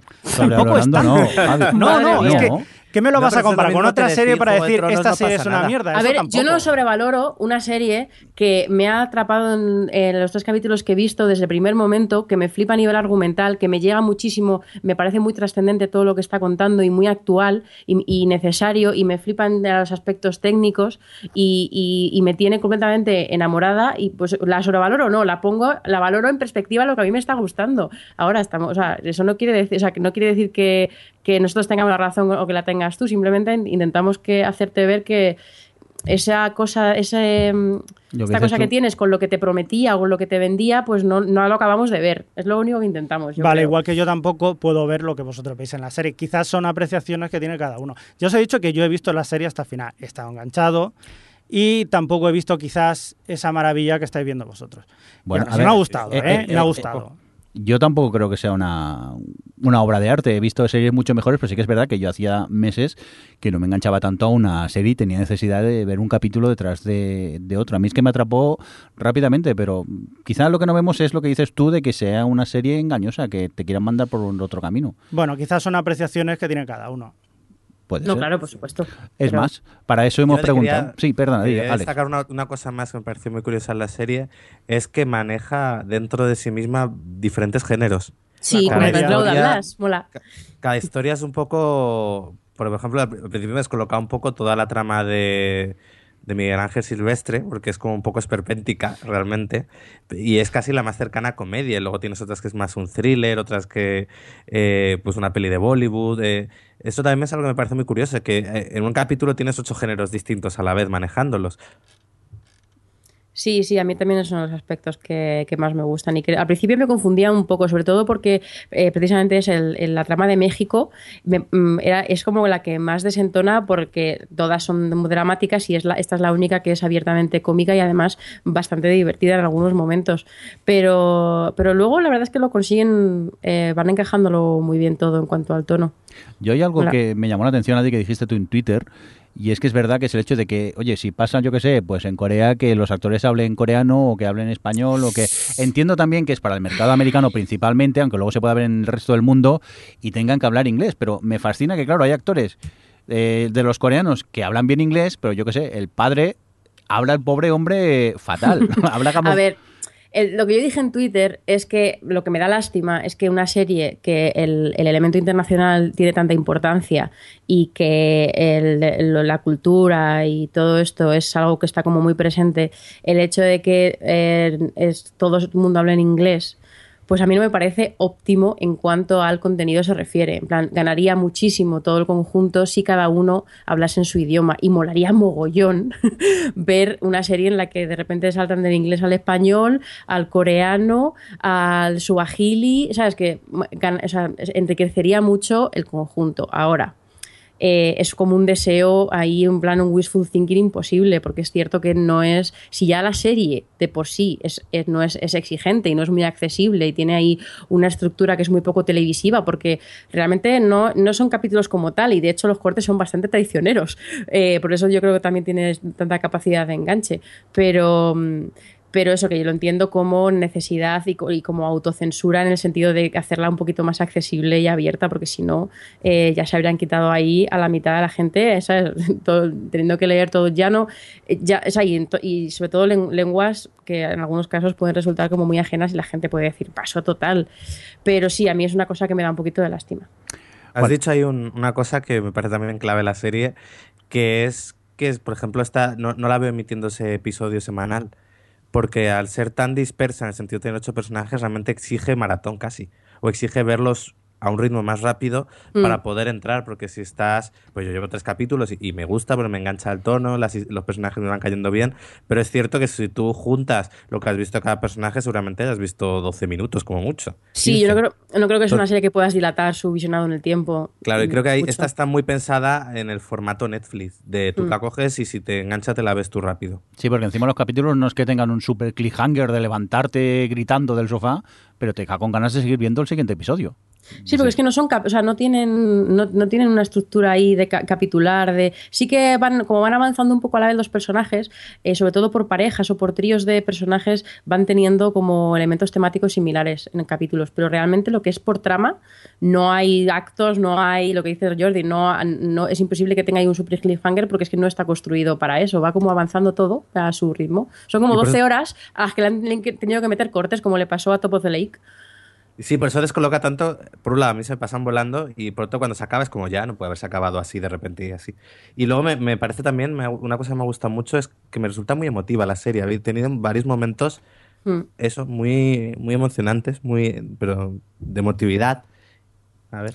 Yo eh, quería comentar una cosa por curiosidad, porque estaba leyendo en unas entrevistas, porque para hacer un artículo para Chataca, que podéis leer, spam, eh, y estuve leyendo un artículo con, con este, con, con el de con el de Babylon 5, Straczynski. Straczynski, que no me salía, eh, que comentaba, pues hablaba de muchas cosas sobre la serie y sobre cómo se la, todo el proceso y demás. Y, y claro, yo, es una serie que cuando la ves, eh, cómo está la edición, el montaje de todas las secuencias cuando están cuando tienen momentos estos en los que se conectan y uno está en el sitio, en, la ciudad del otro y demás, que piensas, madre mía, qué, eh, qué producción tan compleja, ¿no? De tener, tienes que tener todos los guiones escritos, tienes que tener muy claro qué quieres grabar en cada sitio y tal. Y comentaba el tío que, mm, lo que hicieron fue básicamente, pues sí, obviamente escribirlo todo, tenían todo ya escrito y iban todos, al, todo, todo el equipo iba a una ciudad. Y, por ejemplo, si estaban en, en San Francisco, que es el- la ciudad de la chica de Nomi, la chica que es transexual, eh, todos, absolutamente todas las secuencias, eh, la protagonista era ella, estaba ella, su punto de vista es única y exclusivamente, porque si os dais cuenta, en cada una de las tramas no hay, hay secundarios y tal, pero todo está contado desde el punto de vista de, de los ocho protagonistas y, y todos los, lo- el resto, o sea, si estaban pues eso, en San Francisco, pues todo el resto de, de personajes iban circulando eh, como secundarios y como tal, y entonces ya cuando acababan iban a, a la siguiente localización y así, porque claro, es que, joder, eh, están todos en todas partes y además hay muchas, muchos momentos de, de montaje que, est- que están en situaciones similares de, de posición y de puesta en escena y esto y, y de planificación me parece pues bueno, un trabajo eh, que tienes que tener muy claro artísticamente y lo que quieres hacer y lo que quieres transmitir en cada momento y acordarte de lo que estás bueno ahora es muy fácil ir atrás y mirar lo que has grabado pero eh, eso que, que me gusta también el valor de producción que tiene el Sense8 Eh, En relación a esto, Javi tenía una teoría, ¿no? Sí, eh, A que ver. Lo, los Wachowski se querían ir de vacaciones por todo el mundo y se lo han cargado los gastos a Netflix. A Netflix. Y se han quedado tan a gusto. Este mes la factura de Netflix les hemos pagado parte del viaje a los Wachowski. Oye, pero como ya imaginamos que habría un poco aquí de, de debate, se nos ha ocurrido ir y preguntar por... Me he equivocado No. igual, que no cuenta el pánico. Este. Pío, pío, pío, pío. Pues sí, hemos preguntado por Twitter qué os parecía Sense8, si la habíais visto y hemos tenido alguna que otra opinión. Empezamos, por ejemplo, con Sandra CR que nos decía mucho ruido y pocas nueces. Otro espejismo de los hermanos Wachowski, Sensei, y me da igual no ser mainstream. Muy bien, cuéntanos, ¿qué más nos decían por aquí? Adri, ¿lo tienes tú por aquí o qué? Sí, pues espera un momento. Daniel Pascual. Espera, que es que lo tenía aquí. Ay, que lo tenía aquí, lo ha perdido. Ay, que ver. Ya leo yo a, a- a Daniel Pascual. Eso, dale toda Sí. He visto hasta el 9 y me gusta. Eh, eh, Miguel Ángel Silvestre, lo peor. No sé si por el personaje tan patético o por su mala actuación. Oye, Parece oye, una- Bardem en ¿Os joven. parece No. que actúe mal? No, no, no, no. De hecho, a mí me Ah. parece de lo mejorcito. O sea, Miguel Ángel Silvestre, la- el, el papel es horrible. Además, una actor haciendo de actor, yo creo que puede ser de las peores cosas que puedan haber. Pero yo dentro, comparado con lo que he visto de lo que había visto suyo, la verdad que muy bien el chaval. Yo nunca había visto a este señor actuar y aquí sí que es verdad que cuando habla inglés a mí me rasca un poco. Bueno, a ver. Bueno, pero como claro. en teoría Sí, es inglés mexicano. Claro, Claro. sí, también tiene que tener ese acento. Y de hecho él habla de su ascendencia eh, Sí. Pa- catalana. padre de, no, no, padre de Bilbao, profesor de flamenco en Barcelona. Ah, eso, eso. Que habían dicho Barcelona. Ahí está. súper documentado, súper documentado. Y además Miguel Ángel Silvestre es madrileño, me parece, una cosa así. O sea, bueno, ya lo tenemos todo. Cuéntanos, ¿qué más? Eh, Cele, que nos contaba, Adri? CL decía que le había encantado y que le había recordado Cloud Atlas, ese peliculón tan infravalorado, muy de acuerdo con eso, CL, y que se lo ha visto un tirón, de un tirón en dos días. Bien hecho. Eh, Ramón Rey, mi nueva serie favorita. Trata temas actuales y trascendentes a partir de una premisa que se aprovecha como recurso narrativo. Y sigue en el siguiente tuit. Visual y dramáticamente haciendo que te preguntes constantemente por qué nadie había hecho algo así antes. Quiero más, Netflix. Venga ya. Pues eh, Joder, Ramón, joder, Ramón. Venga ¿qué ya, te pasa? tío. o sea, No, nadie ha tocado pues- estos temas. comentaba el, el Straczynski este que, que tenían ya pensadas cuatro temporadas. Ahí en plan que el todo que mucho de pensarlo todo antes. Sí. Oye, Yo, yo debo decir, por ejemplo, que hay momentos de, la, de, de uno de los personajes, una chica de, de San Francisco, no diré nada más, que hay un momento que, que me reí, o sea, como, como pocas veces me he reído en la serie, en un momento que era de tensión, además, y no puedo comentar nada más, pero era un momento en el que huye despavorida y, y me reí mucho. o Venga, que entra en un sitio. visto, que habéis visto la temporada entera, eh, ¿queda cerrada o...? No. Pero, pero da para más. Sí. o- yo creo que sí, Javi. No, no queda ver, cerrada. cerrado. Es un final para una siguiente temporada, pero Sí. es un final aceptable. No te deja con, joder, que me Ah, habéis no, dejado no, a medias. No, no. o no sea, te- es un final para que haya una medias, segunda sí, sí. temporada. Pero que si se acabase aquí no se acabaría el mundo, para entendernos.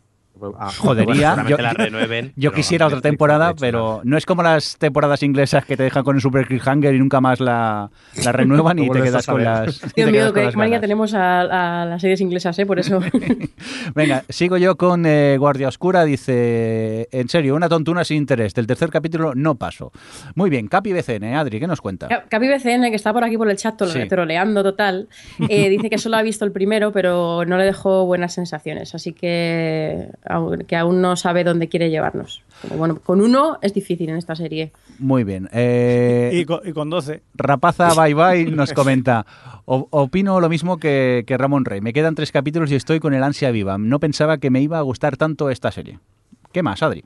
Eh, Alex Pacheco, Merdalex, Mm. eh, dice que le había acabado y que le había gustado mucho y que destacaba sobre todo la música. Que sí, me... Sí, es verdad, la música es una de las cosas que, que- que destacan mucho, sobre todo ese, ese compás que normalmente se van repitiendo, incluso con Mm. otros instrumentos. Muy bien, muy bien. Es Tom Twyker, que, que también estuvo con ellos, trabajó con ellos en Cloud Atlas. Que también para, es el para director, mí, ¿no? sí, para mí es una de las mejores bandas sonoras de, de los últimos, de la última década. Así lo digo sin ningún tipo de, de pudor.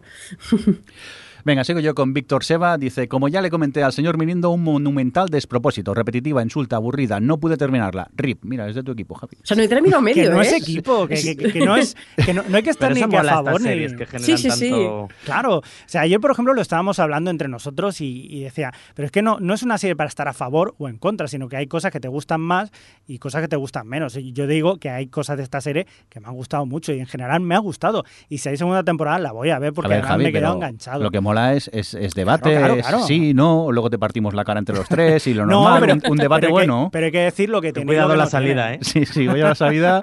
Adri ha pillado el ave y está aquí esperándote. Uh. Venga, que nos quedan un, un par. Alberto, ¿qué nos cuenta Adri? Dice que acababa de ver el 11 y que, que es mejor en cada episodio que avanza. Efectivamente. Y Mutenroy74 dice, pintaba bien, pero no pasó del segundo. Miguel Ángel Silvestre, penoso. Los actores españoles son malos, pero al lado de otros se les nota aún más. ¿Ves? Es que Aquí- le- le- yo creo que le estaban mirando con malos ojos. Sí, si- simplemente por el hecho de, de ser español, pero no sé. Y de ser Miguel Ángel No, y- Silvestre. Y por la trama, que, que es cierto que al principio Hmm. es como la que menos te encaja por el tono y todo. Pero vamos, que sí, yo creo que es la, la típica crítica. Es quizás ¿Qué la peor. hacemos? la- yo yo un momento que del, eh, del- de ese personaje había un momento que yo creía que era una especie de aquí no hay quien viva o una cosa así de verdad. Digo, esto José Luis Moreno está detrás de los Wachowski José Luis Moreno. Matrimoniadas. Pues su historia, hay- que es muy que es muy cómica y a mí me parece que está bien como alivio porque el resto hay, un- hay cosas muy dramáticas, eh, realmente es muy triste, pero es, también es muy relevante. Y muy manida. Manida, pero que, se, sí- que siga siendo relevante en el siglo XXI, como la de la chica de San Francisco, pues es muy triste también, por otro lado. O como la chica que se tiene que casar, aunque no quiera. la También, y que al final- es que todo es triste. O lo del tipo de Nairobi. Oye, mm, vamos ya a hablar de otra cosa, que Venga, ya va. llevamos mucho de Sense8 y al final tú y yo, Que la Javi, veáis y que vamos a acabar a hostias. Me está mirando mal, Mirindo. que no te ha gustado. Ay, venga, vamos a por otro piloto que hemos tenido la oportunidad de ver. Eh, Bayward Pines está... mm, si ya el título es complicado, Bayward... Me he acordado de un tweet que nos puso alguien precisamente Sí. eh, en las mentions de TV, Sí. a ver si lo encuentro y, y- y digo quién fue, Vale. que dijo que ponía algo así como que no, no acabamos de, o sea, acabamos de terminar de, de tener que saber decir Broadway Empire y ahora llega Wayward Pines. Bueno, pues esta serie donde está metido otro, M. Night Shyamalan, como Shyamalan Sí, otro, otro que, que se ha Otro- pasado a la tele para, Sí, sí, sí. para pues eso, recuperar los laureles perdidos y se ha llenado de mierda, parece. Pero bueno, que no. A grandes rasgos, esto es eh, la típica serie de un señor Del que FBI. acaba del, del FBI que acaba en un pueblo donde pasan cosas muy raras Y que no puede salir de y que él. no puede salir de él. que lo hemos visto en varios sitios como el videojuego Silent Hill o la película En la boca del miedo. Bueno, no puede salir y parece que hay algo detrás ahí muy oculto y muy sospechoso y muy misterioso. Algo que nunca nos había Hombre, regalado muy, Shyamalan. muy misterioso, no sé yo, ¿eh? A mí. No, porque te lo dicen ya desde el principio, desde sí, el primer capítulo. eh, yo el problema que le veo a la serie es que eh, los misterios que me quieren ofrecer me atrapan muy poco. Sí. Hay cosas puntuales que dices, te- todavía me mantienen para seguir viendo episodios y bueno, y que sea una serie evento que sabemos que va a finalizar y va a tener serie, un final. serie Tormento, en Sí, este caso. Tormento. yo creo que la voy a seguir viendo, pero sí que es verdad que quizá me esperaba mucho más y, y- y me está sabiendo un poco, poco, poco a poco. Me sabe a, a poco directamente. Y tú creo que Javi ni te convence directamente. No, no, no, no, no. ¿La vas viendo por eso Sí, sí, sí, voy por capítulo 4, voy al día.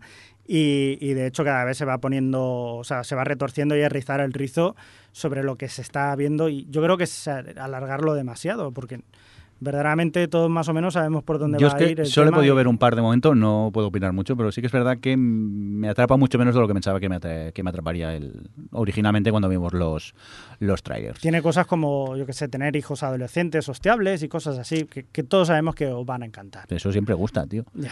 Venga, vamos a continuar con más cositas. Hasta aquí los pilotos que hemos tenido la oportunidad de ver eh, durante... Oye, tres semanas. Ahora que me doy cuenta, hemos tenido tres semanas de vacaciones, que... Teníamos que haber grabado la semana pasada, perdón, que no, no pudimos coincidir. Sí, sí. estamos- Estamos un poco dispersos, pero Oye, es que el, el vamos un invitado, poco hasta arriba. Por, cierto, el Wayward Pines, este, Sí, el invitado 639, nos dice que en el capítulo 5 que explican los misterios de la serie. Wow, solo me quedan tres por ver. Venga, va, ánimo, que yo puedo. Esos son una cena y media. Ya está, visto. Venga, vamos a continuar. Vamos a comentar un poquito lo que hemos visto estos eh, días que nos apetezca comentar. Y empezamos, pues, eh, con Adri, que se queja que habla mucho, pues la vamos a preguntar a ella. Pues a ver, por aparte de todos estos pilotos tos, eh, he visto, bueno, ha vuelto Halt a Catch Fire, que ya, ya la temporada pasada di mucho la coña por aquí porque me flipó y la verdad es que ha vuelto muy bien, con mucha presencia de los personajes femeninos y unos pequeñitos saldos temporales y bueno, pinta, pinta bien la verdad. Y luego he decidido ponerme a ver Inside Amy Schumer porque, bueno, eh, ya lo decidí cuando vi un, un par de, de gags en internet, sobre todo este de que sale Tina Fey con, con Julia Louis-Dreyfus y la otra era Patricia Arquette, que, mm, que hablaban un poco de la edad en la que a las actrices ya no, no son creíblemente follables, si puedo decir esa palabra en directo. Dila, dila. Eh, y, y tal, y luego vi algunos otros y dije, bueno, tal, que además ahora se ha, se ha puesto muy de moda y la verdad es que solo hay que ver yo mi RSS, todos los días tengo como 500.000 cosas de, de esta chica. Y he visto la primera temporada ya, que son poquitos capítulos, son 10 eh, de 20 minutos, y, y la verdad es que me gusta, es un poco irregular como suelen ser los programas de, de sketches, pero es un- me, me- me parece curioso porque es una mezcla un poco rara.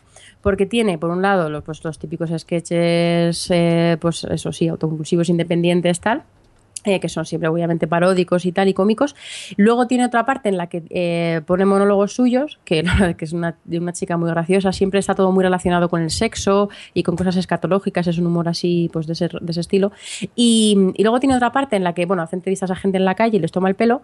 Y luego al final siempre tiene una entrevista con alguien, pues, peculiar, en plan, eh, bueno, peculiar, quiero decir que a lo mejor no es lo más normal que sueles ver en entrevistas, como strippers, mm, dominatrix, eh, yo que sé, un tío que dice que, eso que es, mm, como se supone que es el tío con la picha más grande de no sé dónde, y, y tal. Y, entonces- y la verdad es que ella tiene como mucha, es muy ocurrente y, y le saca a esta gente un poco de su, Adri, de Miembro, su zona miembro de viril. Miembro viril. Miembro viril. Bien. No, no, no, He que digo dicho- que ¿qué- yo... ¿Qué he dicho? He dicho mm, piruleta. Sí, miembro viril. Miembro viril. Yo me reí mucho con uno, con que pusiste, que era, o sea, que era una chica que estaba, que está con su chico y Ay, le por dice favor, que, no, que no puede ver películas de terror porque cuando se pone nerviosa, eh, pues suelta gases, suelta. Cuando se asusta, tira cuando se asusta, se tira un pedo. Dilo clara- Tal cual, tal cual. Y pues le entra, le entra el típico asesino en serie y ella se tiene que esconder. Pues es que Jordi, oye Javi, ese, ese gag me pilló viendo la serie en el, en la- en el iPad, en el, en el tren. Y yo soy muy. eh, a ver, lo- a mí una broma de pedo me hace mucha gracia. Lo voy a decir aquí. Donde se ponga un buen pedo. Exacto, un, un buen chiste de pedos conmigo funciona mogollón. Y estaba intentando, o sea, de esta risa contenida que te, que te lloran los ojos, de, de intentar no reírte a carcajada ahí en medio del, del- del tren que dan como un poco de cosa. Hay un tal. truco, hay un truco, Adri. Sufrí. Tos, to- haz, haz que toses. Y te Sí, ríes, ¿no? te aprovechas. Es muy divertido ese gag, pero vamos, hay algunos un poquito más inteligentes, elaborados y tal. O sea, combina un poco todo tipo de humor. Y yo lo recomiendo si, si queréis, si os gusta este tipo de comedia y tal. eh, a mí me, me, está- me ha gustado la primera temporada, por lo menos. Y luego, así por acabar, por no contar todo lo que he visto, ha vuelto Aníbal. ¿Alguno ha visto Bien, el sí. principio de la tercera? Sí, sí, sí, sí. Sí. sí. Eh, a mí me gustó muchísimo, me encanta, no, por no contar mucho spoiler, me encanta cómo han dado un poquito la vuelta y se han metido en la cabeza de, de otro personaje y, y cómo nos transmiten un poco lo que ella está sintiendo. Me, me gustó muchísimo el primer capítulo. Muy bien, ¿alguna Al- cosita Alex, más? bueno, que Bueno, no que- sé si queréis comentar a Aníbal. Alex. Sí, no, a ver, el primero es diferente a lo que habíamos visto hasta ahora y Mm. visualmente es espectacular. Sí. Es decir, si Bueno, la, la serie línea, ¿no? genera- eh, la Mm. serie está cuidada, esta como cuenta además con está en Florencia, cuenta pues con la propia ciudad de Florencia, con eh, por- eh, un palacio también desde dentro que es espectacular. Es decir, si ya de por sí la serie está cuidada, ahora al contar con un escenario ya de por sí precioso, eh, eleva todavía aún más la serie. Sí, sí, me ha Yo no- gustado. Eso sí, si alguien se quejaba de que Aníbal era lenta, regresa todavía más lenta. Sí. no- a mí nunca me ha parecido lenta. No, Lenta es. Es decir, no aburrida, pero lenta. Fíjate Pero- cómo hablan. Pero esa, pero esa lentitud también a veces eh, esconde mucho la tensión, sobre todo en este, en este capítulo que estamos viendo, sobre todo desde el final de la, de la temporada anterior. eh, ya hemos dado la vuelta y ya no es ese personaje que nos atraía, que decía, hostia, pues tiene su carácter, tiene... es malo, pero más o menos te cae bien. Ahora ya, eh, lo que decimos, le ha dado la vuelta a la historia, te pones en el papel de la, de la gente que está a su lado, que lo conoce, y, y sientes esa tensión, ese miedo de que empiezas a conocer al auténtico Aníbal Lecter y lo que pasa por su cabeza y da miedo. O sea, ahora empieza a dar miedo ese personaje. Os habéis quedado todos callados. Creo que. ¿Qué pasa? ¿Que ya no le, le habláis a Javi por lo de Sensei o algo? Sí, ya no, no merece nuestra réplica. Pues vale. Venga, Javi, No, cuéntanos, sí, estamos de acuerdo. cuéntanos tú, Javi, que, que quieras destacar estos días que hayas visto. Pues yo quiero decir que he visto Monster in the Jungle. Sí. Monster in the Jungle. Producción de que- Amazon. Sí, sí, muy chula. Y me ha gustado mucho, ha sido muy divertida. Y me lo paso muy bien viéndola y muy bien. Yo, yo la recomiendo, aunque no te guste la música clásica, No, que no es- tiene por qué. es- es lo de menos. Es, eh, es lo de menos. Sí, la música es lo de la el, música el high concept este no, no sirve A mí también me gustó mucho. ¿eh? Yo cuando la vi, la aparte me la ventilé rápidamente porque Sí, pues son son episodios corticos 30 minutitos y, y... y son muy rápidos. O sea, apetece ver uno detrás de otro casi. Mm. ¿Qué más? Eh, también he visto eh, lo, lo que hablamos de Aníbal 3 Mm. y también Texas Rising, que es una miniserie que han hecho en eh, History Channel. Y en este caso, pues eh, aunque soy muy fan de Vikings, eh, esta, pues la verdad que flojea bastante. Salen- Cuenta- Es- yo tenía curiosidad porque eh, tenía por ahí el primer capítulo y, y vi que tenía un, tiene un un re- reparto un reparto increíble. increíble. O sea, cuando empiezas a ver los personajes, además que están Sí. bien car- caracterizados y todos, y dices, hostia, esto tiene pinta de ser muy épico. Y además cuenta la Y historia. el tráiler es muy bueno como tráiler, porque a mí me llamó la atención, ¿eh? por eso la tenía ahí pendiente. Pero que te cuenta la historia, digamos, para que no lo sepas, es la historia de a partir del Álamo, de lo que pasó en el Álamo, después de, de la guerra o, a- o antes de empezar la guerra americano-estadounidense, pues digamos que los tejanos, los que vivían en el, en el estado de, de- de Texas, que era, pertenecía a México, se rebelan contra el dictador, que era el general Santa Ana, y proclaman la independencia. Entonces viene el gen- el general Santa Ana y se lo, fun- se lo fulmina en el pueblo este de... ¿Esto no era. Red Dead Redemption o algo así? ¿El Esto juego? es el Álamo que se ha visto en mil de, Mil- miles de westerns de toda Ya, la ya, ya. vida, en todo esto. Sí, es muy típico. ¿Pero hay, hay ovnis o no en este episodio? No, no hay de- ovnis Porque todavía. History Channel últimamente, cuando menos te lo esperas, te cuela ovnis, ¿no? En las series Sí, es, es un horrible. poco... ¿En cada- serio? Sí, sí, cada vez tiene menos de historia y cosas más Sí. absurdas te, te cuentan. El History Channel otro día hablaremos de él, por lo menos el, el que se ve aquí. Pero bueno, que la serie básicamente va de eso, o sea, de- del el momento en el que se, se independiza como Estado y recibe la ayuda de Estados Unidos. Claro, eso pinta muy bien, o sea, porque es una recreación histórica y tal, pero claro, huele a topicazo por todas partes, se has visto ya miles de películas del tema, pero es que a mí lo que más me llamaba la atención es que estoy viendo verdaderamente un western de los años 50 otra vez, digo, es que en cualquier momento me sale aquí John Wayne, Ya, ya. es que no, no tiene, no, no, no te sale nada más, te sale con topicazos. No sé, eh, veré el segundo capítulo a ver qué tal, pero de momento el primero me ha echado para atrás mucho. Muy bien. ¿Alguna cosita más a destacar? Sí, también la serie de 1992, una 1992. ¿Qué es de los Juegos Olímpicos esto? No, señor. Esto está ambientado en la Italia de 1992, justo en el momento en el que Berlusconi llega al poder. Y es cuando se despega, o sea, cuando empiezan a aparecer todos los datos de, de que todos los juicios que han habido, que ha habido corrupción en Italia y cómo sale una nueva fuerza que intenta pues eh, revolucionar todo esto, eh, poniendo mucha más transparencia y como un, un, eh, precisamente un tipo que se dedica a hacer publicidad eh, precisamente en el, en el grupo de Berlusconi, pues intenta, pues se le dicen que, que busque algo, una forma de, de, pues eso, de encontrar que en Telecinco o la, o sea, toda la zona aquella de la, publicidad pues pueda sacar algo adelante. Y, y estás viendo una radiografía de lo que fueron los 90 en Italia que tranquilamente se pueden eh, eh, extrapolar a cualquier otro sitio, digamos por aquí cercano. ¿Está en Zombie la serie? Sí, señor. Muy bien, pues habrá que echarle un, un vistazo a este 1992 que, que, pinta bien. Muy buena factura, ¿eh? ¿Alguna cosita más, Javi? Mm, bueno, la, la, película de Mad Max Fury Road, que flipé en colorines y ya está.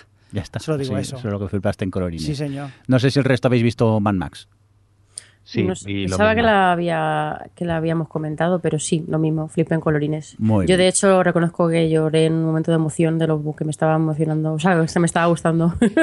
Es que me parece que el día que lo grabamos se estrenaba. Sí, yo creo que por eso no, Y no llegamos a comentar. sí, sí, sí. Mm, No, porque hicimos un podcast que fue el de pilotos que no Adference, opinamos vale, de que vale. habíamos Ah, visto. Vale, vale. Muy bien, eh, pues nada, yo rápidamente quisiera destacar la segunda temporada de Silicon Valley. Creo que ha faltado un episodio para terminar. Eh, hasta, ha, estado, ha sido sublime esta temporada. La primera estuvo bien, esta segunda temporada le da mil patadas a, a su primera temporada. Yo, si no conocéis la serie, os la recomiendo muchísimo, esta Silicon Valley. No sé si quieres eh, recomendar tú alguna cosita que hayas visto, Alex, estos días. Pues no, porque como apenas puedo ver cosas, No. porque Movistar no me deja. Pues gracias a Movistar no tenemos la opinión de, de- de Alex. Yo creo que tras este comentario te la ponen la semana que viene la, la- No, no, pues la fibra. yo también el otro día estaba en Twitter y estaban poniendo, ya ha llegado a tu pueblo la, la Sí. fibra óptica, ¿por qué no la pides? Digo, Sí. si llevo más de dos años pidiéndola. Porque pasa por todas las calles por menos en la mía. por No, no, visto, sí, yo se lo he dicho, pasa por mi calle, pero dicen que mi bloque, pff, pues ya vendrá. Digo, pues sigue, sigue poniendo publicidad. Venga, y tras quejarnos públicamente de que no nos pone la fibra, eh, creo yo que va siendo hora de que nos despidamos ya directamente. Así que, Adri, muchas gracias por estar ahí, como siempre. De nada. Eh, Gracias a ti, Jordi. Alex, muchas gracias también por estar ahí. Ánimo, ánimo. Ya, eh, qué, qué horror. Esto es como que, pues eso, tengo el mono de series. Mira lo que Estás un poco como vocecita. enjuto. ¡Internet! Total. Mira lo que vocecita de pena, pobre el chico. Javi, que a ti no sé si decirte adiós después de lo que has hecho de Me vais a Sensei. echar después de Sense 8. Vamos a hacer una, una web- gente de Twitter, ¿echamos a Javi por lo que ha dicho Sensei o no? Fíjate, no sé. Por cierto, gente, comentarnos por Twitter o por Facebook que os ha parecido Sensei, porque esta serie ha creado o la odias o la amas, pero es eso Bueno, que no pero hay eso está bien. término medio. No, no, mola, mola, que nos gusta saber vuestra opinión. Eh, por cierto, equipo, la semana que viene sería el de Juego de Tronos, el próximo podcast o, o qué? O- Sí, ¿no? Sí, vale, vale. Sí, Bien, el especial. Pues nada, se habrá, acaba. habrá que empezar a, a- a prepararlo. Oye, os diré ya de paso también si me han cogido, ¿no? Muy bien, ah, sí, ya lo sabremos. Dios mío. Ay, qué emoción, qué emoción. Un calvo Podremos contar. Con- eh, eh, pues eso va a ser marketing que te cagas para el especial. Que contamos con un futuro. Eh, Que no me van a coger, que soy, que soy calvo y encima no me gusta Sense 8. Ahora lo van a coger y, y no va a poder ni hablar en el especial por el contrato que ha firmado de que no puede decir nada. Oh. Venga, un cordial saludo también de que nos acompañó con vosotros el señor Mirindo. Que vaya muy bien. Hasta luego. Hasta luego. Hasta luego. O Televisión Podcast, el podcast de la cultura audiovisual.